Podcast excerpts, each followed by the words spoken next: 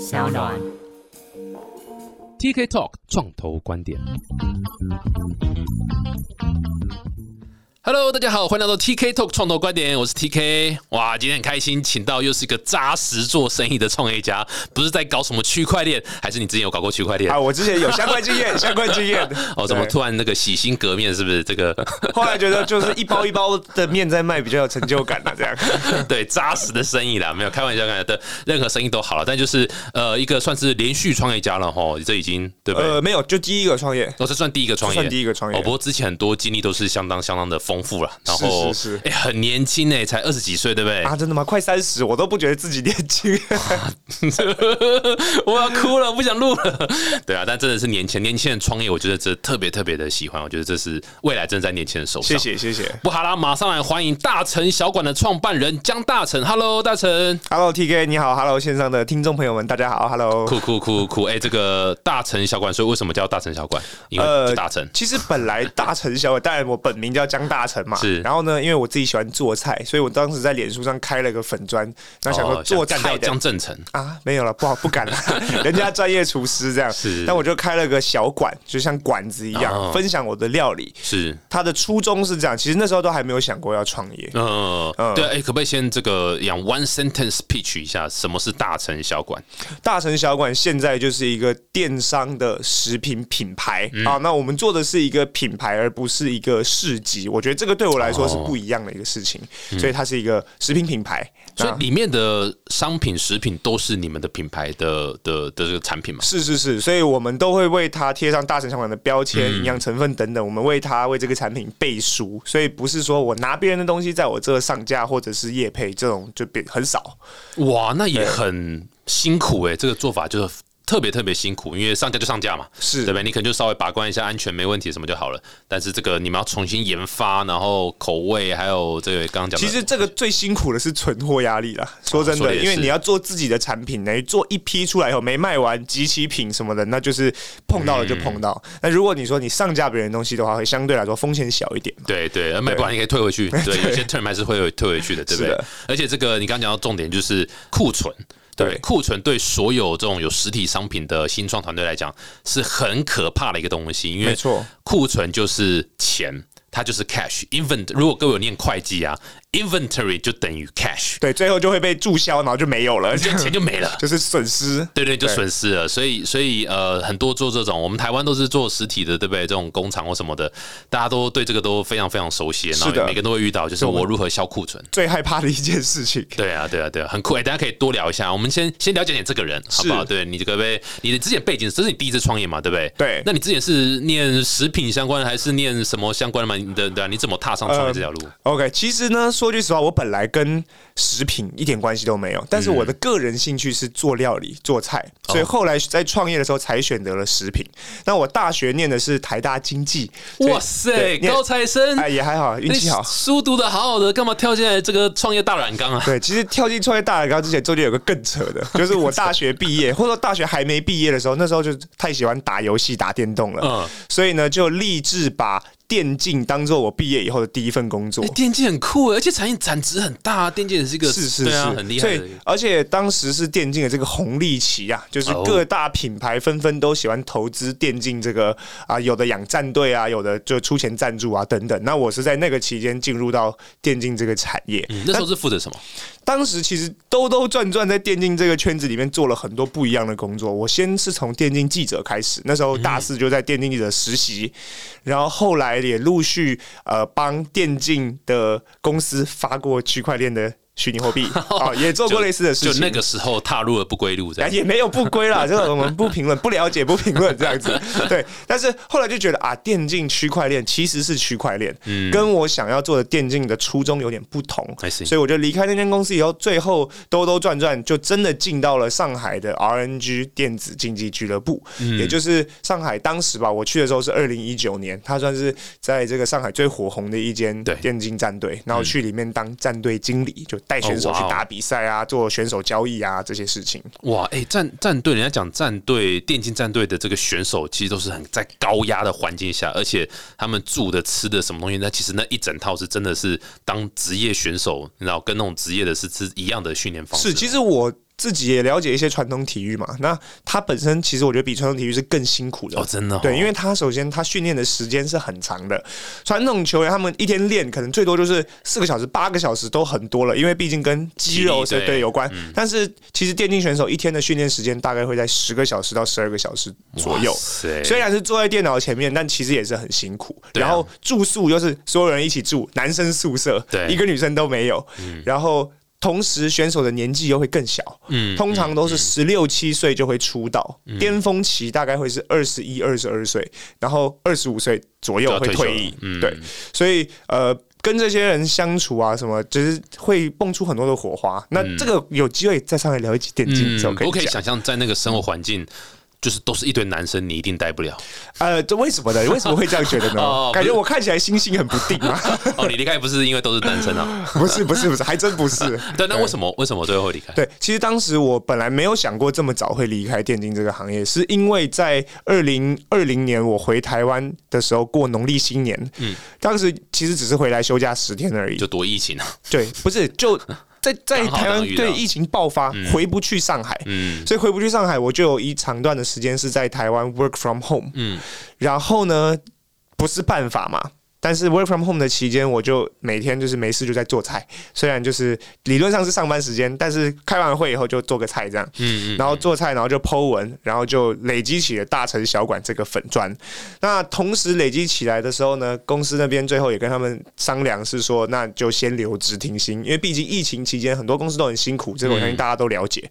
那我就想说，好吧，那留职停薪自己要有事情做嘛。那我这粉砖好像养的还不错，就推出了。大城小丸第一一个产品，然后故事就这样开始了，然后就走到现在。对，哎、这个是很很就怎么讲，就很典型，而且我觉得也很棒的一个创业的故事。是，像那个 iFit。嗯，哦，也是也是最早是先经营粉丝团开始，然后然后发现哇粉丝哇累积很多人喜欢这个东西，再开始推出自己品牌的是，其实创业对我来说是这样，就很多人回头来看的时候，包括这次出这本《江大成电商笔记》这本书里面，大家都会想说为什么要创业，或者是说觉得说具备怎么样条件，是要存了多少钱才能创业。嗯，但其实对我来说，我并不是以创业为目标，它对我来说有点像是自然而然就发生了。没错，而且我是在凑齐一定的条件以后，我才决定要创业。譬如说，我看到我的粉丝团有一定的人数，代表它有一定的流量规模，它可以支持我的第一个产品的销售。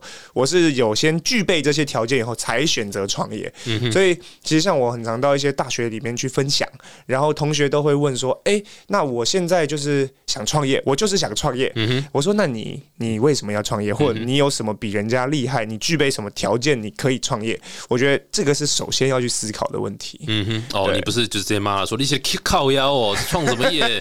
好好念书，你爸妈把你养那么大，你跑去创业，真的是没事不要创业啦，真的是，我现在还没有遇过有创业家会跟大家说，哎、创业很好，一定是劝退的一定是劝退，对啊。不对？而且你刚刚讲的另外重点，我觉得符合我们几乎每一集都就是，呃，创业绝对不是算好，哎呦，这个稳赚零风险，好我就创，没有，它就是自然而然就发生，是是具备一些条件的时候，对对对，你就觉得哎哎、突然发现哎哎，看、我就在创业嘞，没错没错对。对，其实就有点像这样的感觉。其实有时候回过头来，人家说：“哎，大成你是个创业家”的时候，我都还没有意识到，哦，我在做的这件事情是创业。对，就只是月入好几千万而已，哎，但没有，开玩笑。没有，月入好几千呐、对啊，这个也是这个创业一开始遇到了收入不平衡的地方，这也是是每个都有的。是是哎，你刚刚有提到你有一本书了哈，《江大成电商创业笔记》。没错，哎，可不可以聊一下？因为在台湾啊，或者整个亚洲，创业最有名的就是两本书，是一本就是《台湾创投攻略》，一本就是《江大成没电商创业笔记》。错，哎呀，对不对这样讲是他就是有点不好意思，嘛对不对脸都红了。但我觉得一定是，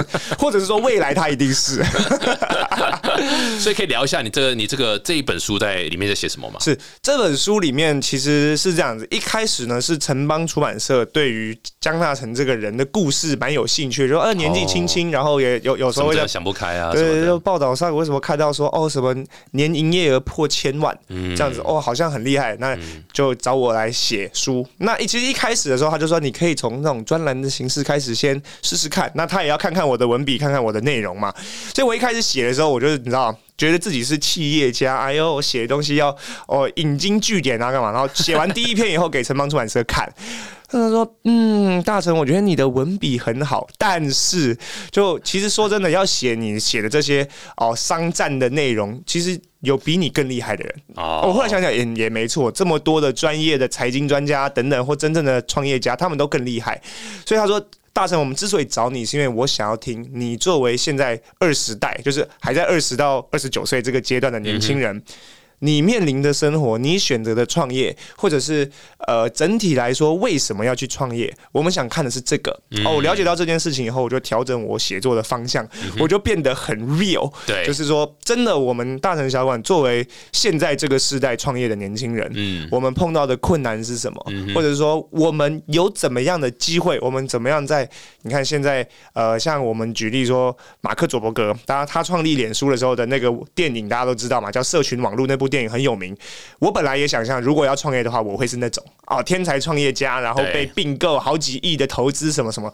但事实上，现在好像已经过了那个年代，就是来到我真的要创业的时候，好像已经没有那个机会了，就变成说，其实现在的年轻人要创业的话，要找到怎么样的窗口，或者是你怎么样去跟这些大竞大竞争的环境里面去找到属于你可以发光发热的点。嗯哼还有就是二十到三十岁这个。人生阶段吧，算是，其实有面临很多的选择，其中包括，哎、很多人觉得我是要继续去进修啊，读硕士、读博士呢，还是呢要工作呢，还是要创业呢？这是一部分。然后还有就是怎么样把自己可能出社会以后的生活也过得精彩，就包括里面，我现在其实是有在玩乐团，我自己是乐团鼓手哦原。来是个音乐人，啊，是的，是的，因为我高中是念师大附中，哦就是五月天的那个学校对对，所以其实打鼓这件事情从高中到现在就没有放弃过，一直到我们现在二十七岁了，我跟我们的团每年还会就是举办一个小小的表演，入场大概也有一两百人，但大家就是不错啊。对对对对，售票还是没售票？售票啊，售票有一两百人，售票付酒水这样。酷了 对，就会办一个每年会办一个小 party，那我们会为了这件事情练团。嗯那我们所有的团员大家都不是专业音乐人，有的是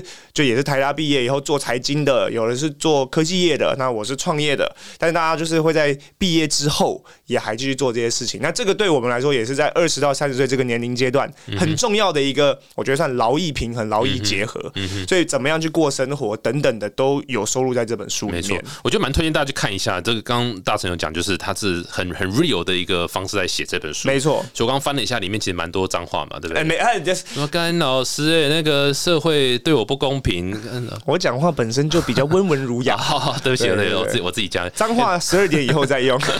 那不够 real。哎、不过里面我觉得有几个章节，就是一直在讲所谓的自媒体或者所谓的直播带货，是或者一些就是偏行销相关的。没错我我会蛮推荐大家去看这几章，因为我觉得这个是大部分所有台湾的创业团队所缺乏的，就怎么样。用新的年轻人可以接受的，或者或不要说年轻人，就是比较被广泛接受的一种行销方式。千万不是像以前，哇，我什么下脸书广告就好了，我下什么 SEO 就好了，那个可能还是要做，但是有更多不一样的新方式跟吸睛。尤其是我们大城小馆的起家，我们就是我先有粉砖，透过这个东西去卖，所以呃，甚至都不是有先有产品。那有的人觉得说，我先把产品做得很好以后，我再想办法怎么样去卖它。我们不是这个过程，我们就是有流量，然后做产品。对所以呃，怎么样做起这个流量，怎么样运用这个流量，其实在这本书里面都有对提，而且这个其实是我说老实话，我比较推崇的方式，就是你可能已经有流量，或甚至是你已经有客户了，你再开始做产品。会会会是一个很好，那这跟以前的传统想法是完全不一样。以前传统想法就是我要把产品做最好，做最好之后，我再挨家挨户敲门，有没有要买？那没有，现在其实这时代整个都颠倒了，它一定要先掌握流量密码，对不对？就像你今天穿低胸装来嘛，哎，这个 大家不要说出来女生，对啊，就要先掌握流量密码，然后可以控呃不是控制啊，然后可以有呃有经营一个好的社群，然后透过一个新的媒体，像 T 短影音啊、直播啦，我觉得这几个都是相对来讲大家一开始会比较陌生，而且这个对年轻人来说是相对比较可行的，对因为。低成本，甚至我们可以说也低零成本，我们可以很快的就有一个周转。像我们大城相关，我们第一批的这个面的钱，就是我之前打工，就是各种工作存下来的，大概也没有很多，几十万的一个钱，就是我们第一批货的一个货款。但是因为我们确定有这个流量，确定有受众，我们第一批的货款很快就卖出去，很快就回收对，就开始有一个启动资金。现金流才健康了。对对对，如果说我先压了几十万的货，然后我也不确定我要卖给谁，再去去兜售，我觉得会相对辛苦一点啦。没错，没错，很酷，很酷，这个蛮推荐大家啦。尤其是这个呃，你获客成本其实是电商一个很重要的一个关键。当你投广告，然后、呃我们讲不管是 ROI 或是那个什么 ROAS 哦，或是是或是 ROAS 啦，对，或是其他的这种所谓你的你的呃 customer 的 lifetime value 大于你的 acquisition cost 这件事情是电商的不变的公式。没错一定要掌握这个，把这个 tune 到最好的 metric，你的呃成长就会其实我觉得 T K 刚刚提了一个我觉得蛮有趣的点，像你刚刚提到很多的专有名词啊，什么什么这些东西，我反而是在创业以后我才学的。才学到，嗯、对，就很多人会问我说：“哎、大成，我要修什么课？我现在大学生，我要修什么课可以帮助我以后创业？”他当然有帮助，但其实真的创业能不能成功，跟你有没有修这些课没有关系。嗯就是那些东西都可以是你之后再去慢慢去学，慢慢去创业要修什么课？休学。哎，真的好像就不要一 一堂课都不要修这样因。为是去没有人是上课去学创业，学到怎么创业，确实从来没有。因为你第一天开始做，就跟你学的理论是不一样的完。全不一样，完全不一样。那个我我我是念呃创业硕士，你知道吗？哇哦我有一个学位叫创业硕士，有有用吗？一个屁用啊，什么都学不到。对我还不是在现在在求生存这样，所以这真的是真的是第一天 day one，你应该有感受嘛？day one 其实就跟你学的理论是差不差对，因为。当那个钱开始从你的账户一点一点被转出去的时候，那个时候你脑子里这些学校学的知识都已经就没什么用，你就会对。自然会想要办法去想把那个钱拿回来。没错，对没错。然后整个过程其实就一直在呃被市场洗脸，然后修优化，然后修正，然后再洗脸，再优化，再修正。反而其实像 T K 刚刚提到那些很专业的东西，都是到一定有规模了以后，譬如说我们觉得统计学在创业或者是在一个企业里面一定是很重要的。但是说句实话，那个在你要有足够的统计资料的时候，没错你才可以用统计学去算嘛。你的订单都只有十笔的时候，你根本用不到统计学，。没错，对，非非常 real 的 分享，真的啊真的，一开始一定都都是这样子，没错没错。哎，那我们来聊多聊一下大成小馆好了，所以你刚刚提到就是主要就是食品。对不对？然后你刚刚说是面，是不是？你刚刚一开始有说就主要是是包一包面这样子。其实这个我觉得也是创业过程中有趣的一个点，就是说，呃，你设定好的一个方向，它永远不会是没错，那个方向你一定是不一样的。对，那个航道的风一定是各种乱吹。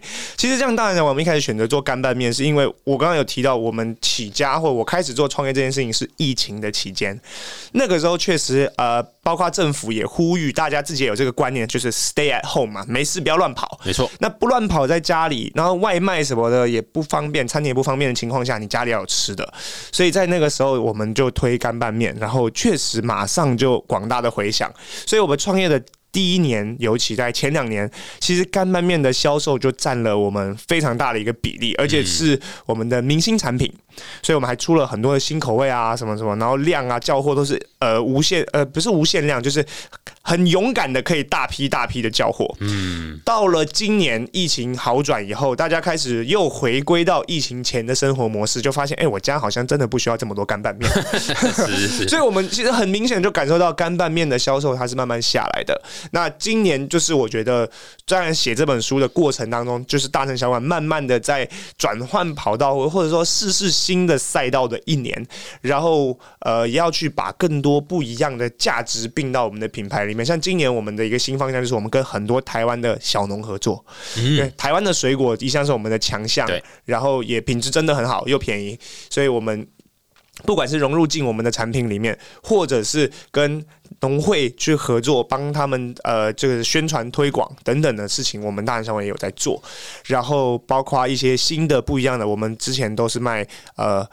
常温品就是干拌面啊，或者是常温可以放的鸭血、臭豆腐啊这些东西。嗯对，现在改成我们可能也会去做一些大城小馆自有的生鲜的一些品相，嗯，就是。要慢慢的要一直去调整自己的一个方向。对啊，品相一定也会变啊。哎、不过我好奇、就是呃，干拌面啊，或者就是这种面啊的形式，是来所有呃明星艺人、网红想跳下来，几乎很多都会从这个面的这个角度开始。好奇是是有什么样的原因？让你知道这些这些，然后不管是曾国成啊，或是王伟忠或谁，反反正一大堆人都在做面相关的食品，是有特别它的利润比较高吗？还是它比较好做吗？还是它的市场接受度就是比较高？然后然后你们的差异性会在哪边？我觉得两个点，一个就是它真的比较好做，因为它首先它的这个开发成本是低的，我必须说句实话，这个我觉得我不知道有没有其他行业就是相关同业的人有说过，就是说句实话，大家的酱跟面都来自于。那几家代工厂，所以之前别人说，哎，这个某某家的面好好吃哦，大城小馆家的面，哎，我们也这么好吃，为什么？因为就是同一家的。我这个我觉得也不用避讳，但是不是说它的品质不好，它真的很好。那个厂我认识一个吴经理，他那因为我们那时候是很小很小的创业家，他对接的可能都是你说的嘛，针插面啊，或者是什么那种很厉害的大厂牌，但我们跟他切的量可能是那些大厂牌的。二十分之一、五十分之一，但是他也是愿意哦，他也愿意，他就扶持年轻人，所以我们提很多奇奇怪怪要求，就是譬如说他们的 MOQ 就是最低交货量可能是五万包，嗯，但是我说嗯，我们年五十包，年轻人创业啦，拜托啦，他说好啦，那一万包就好。啊，五十包好像有点夸张了，不是说，但是在一万包他就让我们做，就他有给很多我们年轻人的福利，也挺年轻人，我觉得很棒，然后再来酱料的部分，当然。我们的酱料的口味是自己研发的，这个也不是说啊，因为今天在节目上讲讲，它确实是，但是呢，这个酱料它毕竟最后要透过代工厂量产，对，所以呢，它必须是代代工厂合规的配方嘛，所以呢，我们会跟代工厂去沟通各式各样的口味，就比如说，哎，我要咸一点、酸一点、甜一点这样子去做出来的。但是其实每一家每一个明星，他们做他们的口味也是这样子做，所以呢，就。不是说什么古法这个酱料是我家配方自己熬出来的这种，我天啊，你的把不比较不可能，我只能说比较不可能，所以很 real 的就是这样。那刚刚就 T K 有问到说，那你的差异性在哪嘛？这样就是其实说句实话，到头来不是比谁的东西比较好，因为东西都那几家做，差不多，比的是你的品牌故事、你的创意、你的行销宣传。没错。那其实像我们大城小馆作为年轻人的品牌，那。我自己，我们最开始的两个口味，一个叫做台式麻酱，一个叫做口水鸡。那台式麻酱其实麻酱面是每一家都有，然后也很常见的一个东西。但是为什么我们家的卖的这么好？你里面真的附一组麻酱啊？你说真的就是砰这样子，呃，就是因为我们的麻酱呢是。就我们在宣传的时候也有说，是比照很多台北宵夜凉面的口味去做的。我不知道 T K 知道，就柳家凉面啊，什么陈家凉面这些凉面。那因为我们自己大学的时候就喜欢小喝一点，以后去吃宵夜，是，所以那个是我们记忆中最好吃的凉面的味道。我不知道是不是因为酒精之后啦，是因为酒精对，但是还有梅，但是真的就是那个面味道，我们把它复刻进了我们这个。凉面里面，就人家都说，哎，大城小馆他们家的麻酱确实是最好吃的。那我觉得这个是属于我们年轻人的语言，跟年轻人这样讲好了。我们比这些我们看来是前辈的人多懂的东西，就是我们是年轻人，我们爱玩，我们认识的口味会比较特别，所以我们去做选择这样的口味去创业。那这个也是跟很多年轻想创业的朋友去分享，就是说，我们是年轻人，我们不可能跟人家。比品质，比低价，我们拼不过他们，那我们就比的是我属于我们年轻人的故事，属于年轻人的价值，很酷诶，这感觉应该可以研发更多。更多有趣的口味哦，什么鼻鼻屎口味啊？这个，我们这个我怕被哈利波特告，就是哈利波特的口味都拿来 拿来用一用。我口水鸡就感觉就蛮特殊的，对不对？对，口水鸡是呃，它是一个川菜的凉菜，那它吃起来呢是酸甜在前，然后麻辣在后，嗯，是一个开胃菜这样子。那它是我在这个上海的时候，我在上海工作那一年最爱的一道我下饭菜，是，所以呢，我就把这个口味。在地化在台湾之后，就是当然不要那么辣嘛，台湾人可能吃不了那么辣，调整了一下以后，然后推出的，是也是很受欢迎，到现在都是我们的就热销款这样子。哎，我我感觉你这样讲，你刚刚这样讲的时候，我就感觉你真的是蛮适合，就是那个 YouTube 或直播，是哈，因为。那个热情哦，都会从你眼睛看到，然后你在讲的时候，感觉就是哇，你就是非常兴奋在这个东西上。对自己的产品是一定要有信心，而且我希望透过这种概念，让别人也知道，嗯，我的东西这么好。对啊，你是怎么演演出演成这样子？是演，这是真情流露好吗？拜托，真情流露是哦，没有在镜子前面 rehearsal 很多次的。呃，或或者是说，这种演是浑然天成，浑然天成。对，先骗了自己，才有办法骗别人。对对对，我相信，我自己都相信。而且你刚刚讲吴吴经理，哎，我觉得他算是。这超级好的一个人哎，这样听起来算是你生命中一个一个其中一个贵人哈。其实都因为我会发现，就是我们去做这个年轻人创业的时候，其实碰到这些代工厂，他们都是传产的大哥啦，都是大哥级的人物。嗯，但是他们真的有够勾引的，就是那个我刚刚讲到那个吴协理啊哈，他是台南人，他是台南人。然后我一开始碰到他的时候，觉得他有点。有点凶没有没有 G Y，但有点哦凶，有点凶。但是我后来发现他不是凶，他只是就是他做人太实在，所以他话很少。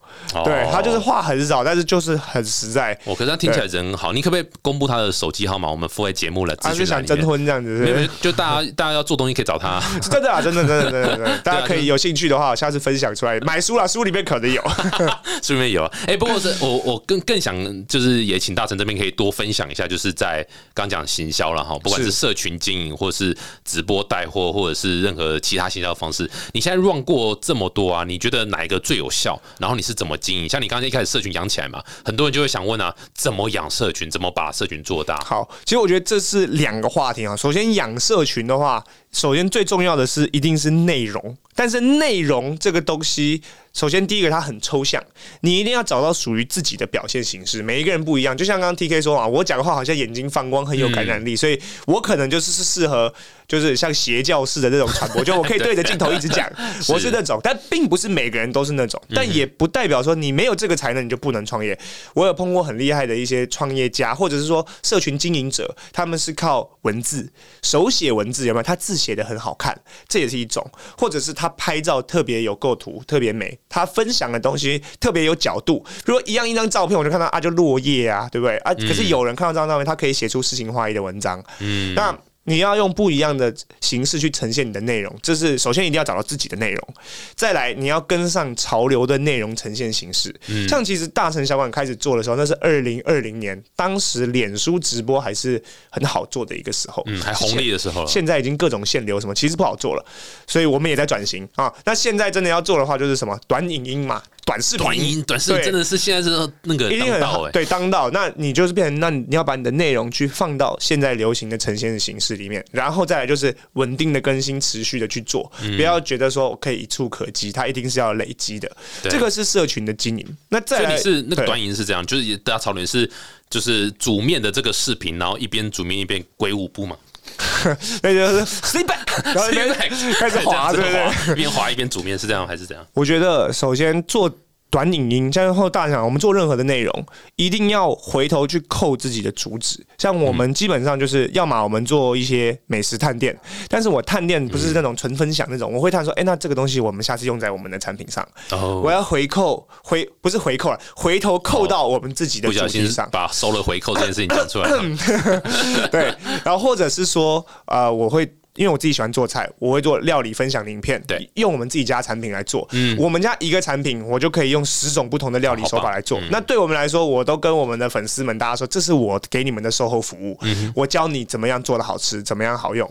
那等等的，就是影片的东西、内容的东西，最后要回到自己的主题上。不要说，最近那个鬼步很红，那我大城小鬼我也去划个鬼步，人家看了好笑，笑完，然后呢，啊，你跟你卖吃的有什么关系？对，没关系就。脱离了。嗯，所以这个是我觉得社群经营上我们的一个逻辑啦。我就是一直在那里鬼步，那里鬼步刀都没有导到我的那个公司的东西，真的失败。，你看，你就你声音这么磁性，就应该要多多凸显你的声音啊。可大家就会把注意力放我外表啊，这很讨厌。确实，确实，我现在坐在你对面，我也很难就不盯着你看，这一集到 drop rate 到这里最高，这里都马上就关掉这样子。走了这样。哎、那你们有试过直播带货吗？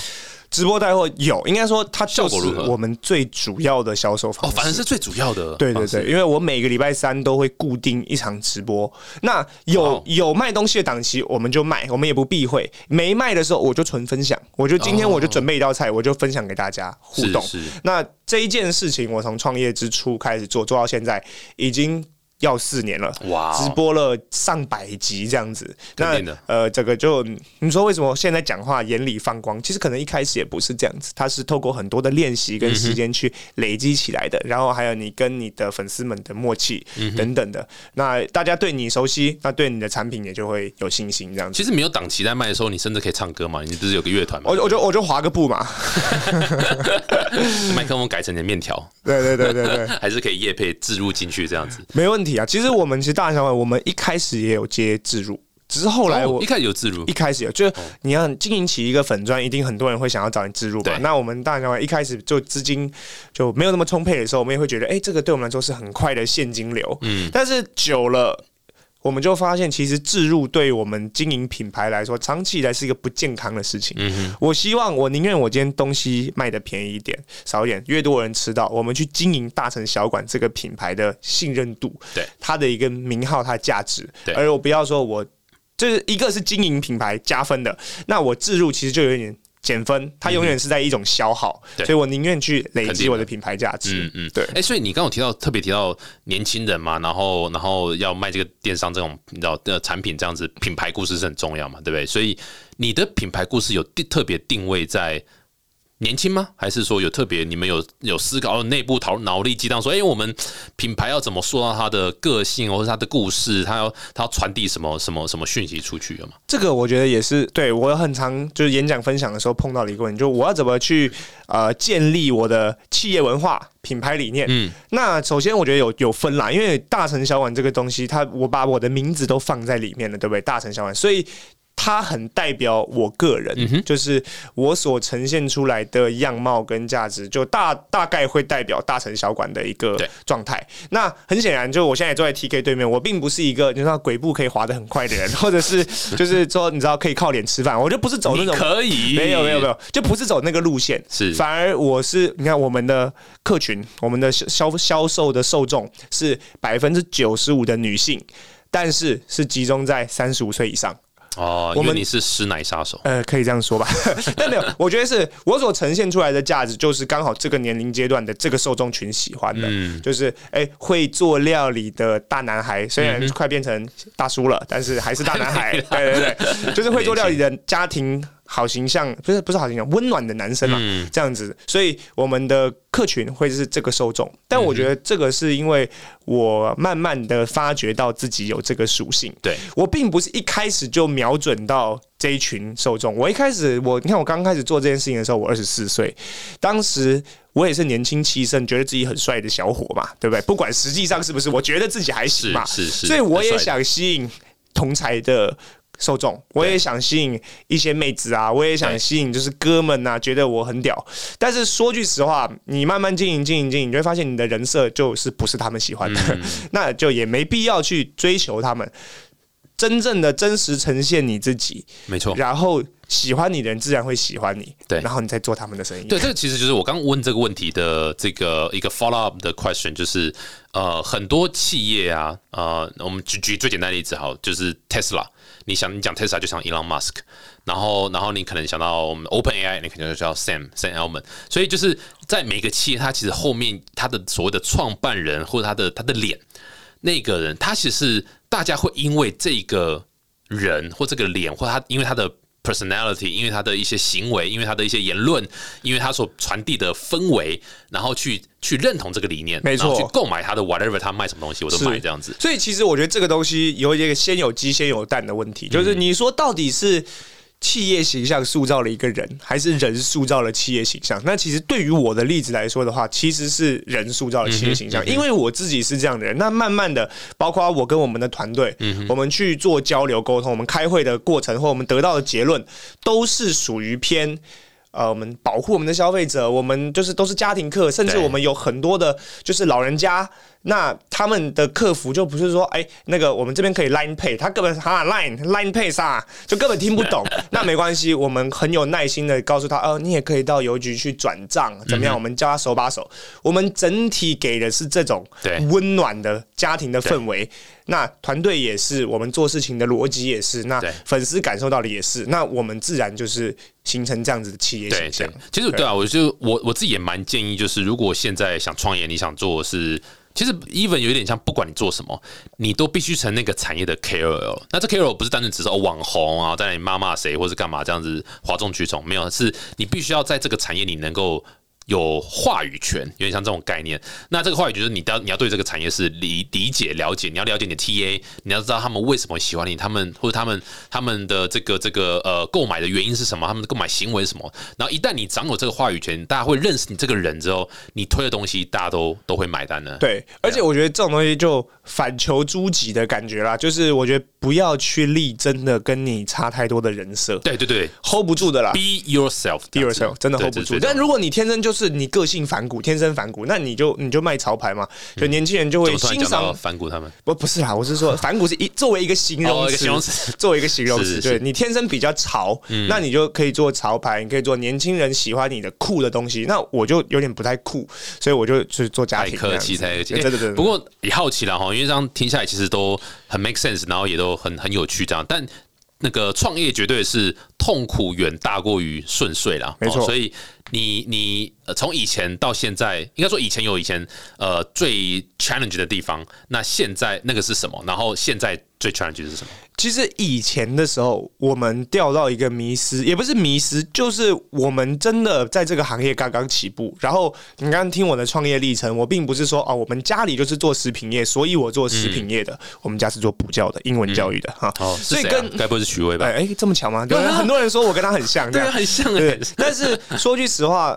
我在做食品这个事情的时候，我们家里是没有办法给我任何的帮助的。这个帮助不是说钱呐、我都不需要他们给我钱。你至少你你有没有认识一个什么食品厂的老板？对你跟我说我去找他嘛，都没有。所以我们从一个第一个代工厂，就我刚刚说到的无协理啊什么，我们就是各种去网络上各种求，然后各种问。我有去过很扯的代工厂，就是他根本就不是一个代工厂，他就是家庭代工。一个阿嬷跟她老公在家里自己晒面，她也想要做我的生意，就我们也碰过这种事情。嗯嗯这是在我们呃创业之初碰到，就是你没有人脉，嗯完全没有这个你需要的人脉，然后呢，你也不知道你会不会被骗，因为你不熟悉这个行业的定价，你不熟悉行业的行规，你都不知道。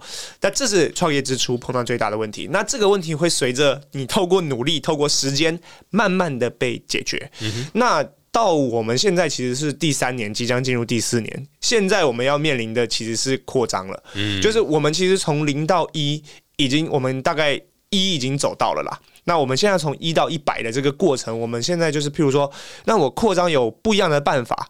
首先有一种是我拿投资，我真的去找投资人，三千万投资我，那我赶快我先雇十个员工，然后呢怎么样怎么样把渠道铺大，这是一种。那另外也有是我们把我们的品相去做增多，我们大成小馆现在有这么多品，然后我再去把品相再去增多，我再自己自掏腰包多拿点钱出来，等等的。就我觉得扩张是现在我们从一到一百，应该也就是可能我三年后下一本书的内容。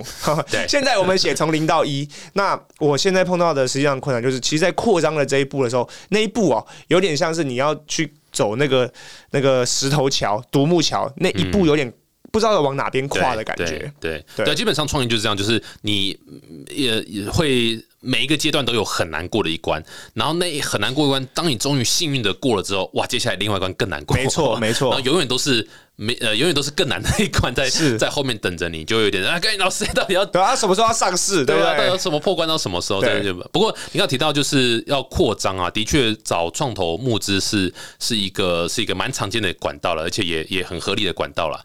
那那呃，只说台湾的创投的确比较比较这个怎么讲，就是比较少了，然后还然后对于很多东西都还在还在摸索学没错，习，就呃，首先没有那么的大胆，好，我们创投没有那么大胆，然后风险承受度低。对对对，第一个是这样，然后第二个是我觉得现在呃，至少以大城小馆为例啦。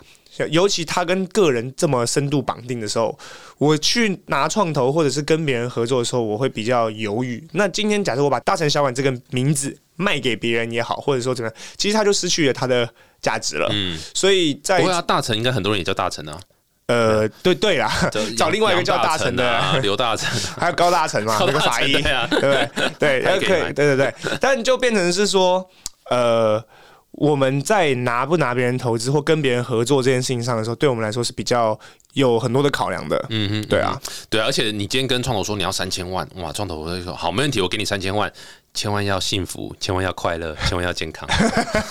三个千万，对，很烂啊！这创创投真的是对这个，不过哎、所以你有跟创投募资过了吗？你有这个？我没有，我们还还没做过这件事情。那有打算要吗目前还没有。？OK，目前还没有酷，酷对对我觉得一定要这样讲，让大家吊吊大家胃口。不是是真的啦，是真的。因为大城小宝就跟他说嘛，他的那个性质很困难。我觉得对我来说做生意是这样子，我今天跟别人合作或人家要投资我，我一定要想清楚你投资我，你要什么，或者是说我能给你什么。嗯，没错，说句实话，有时候真的说跟别人做生意、做生意哦，谈生意什么的，没有合作空间就是没有合作空间，就不用硬尬。嗯 对像大成小短，我真的说你要跟我合作的话，我给你的最大的资源就是我江大成这个人，我可以，我很能说，我很好用，我可以代表一一定的一个形象，这是我能提供的一个价值。那你觉得这个东西值你多少钱？那我们可以来谈谈哎，看。这个很棒，这个很棒，管理这叫做负责任的募资，真的啦，真的 就是你拿别人钱，你要知要不是说拿了就算了。对，不是拿就算了，或者什么钱都拿这样子，这对这是蛮棒，蛮推荐给大家。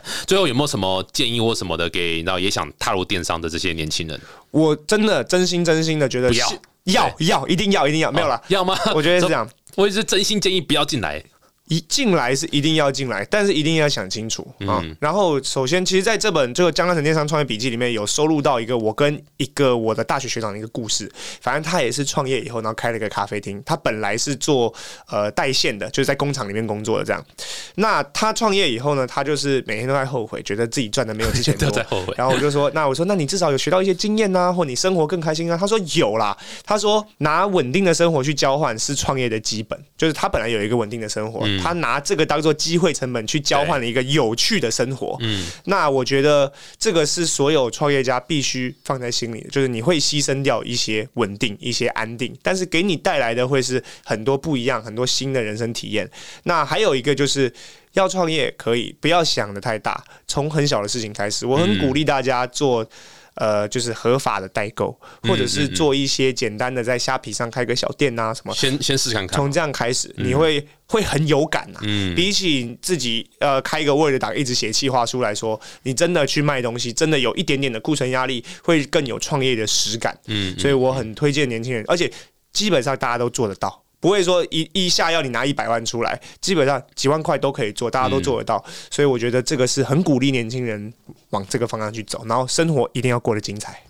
哇塞，哎、很酷哎！最后还用这个心灵鸡汤的方式做结尾，这真的真的是很重精彩嗯要。对啊，对啊，刚刚讲说这个呃要劝退，就最后还是讲了很多很好的东西。不过的确，我我其实蛮多观念我都非常非常认同，尤其是你刚刚说呃不要一下子就好像扎实的去创业，你你先去做代购嘛，对合法代购嘛，合法代购你先做个简单的基本的这个呃 buy and sell 这样子，你就你就可以你就可以知道说，哎、体会一下创业是什么，不要马上就辞职或者马上就把生活整个干嘛这样，是先去试试看。其实很多方式是可以没错，去有点像实验自己到底喜不喜欢创业啦，没错嗯适不适合这样。哇，今天很开心，请到大成来分享这个呃大成小馆的这样的一个生意，它是一个电商的商品嘛，对不对？是很酷很酷。那大家如果喜欢这集的话，欢迎到 Apple Podcast 订阅、分享五颗星。那如果有任何问题想问大成的话，也可以到我们的粉丝团留言，我们来协助转达。如果想投资的话，他现在没有收投资额 OK，对哎现在还没有那个投资额就是给我就好了。好，先放，没问题，支持 TK。先放我这里保管啊，好 啊那是投你的啦，但是先放我这里保管。好，再次谢谢大成，谢谢谢谢谢谢 TK 我们下次见，拜拜，拜。拜。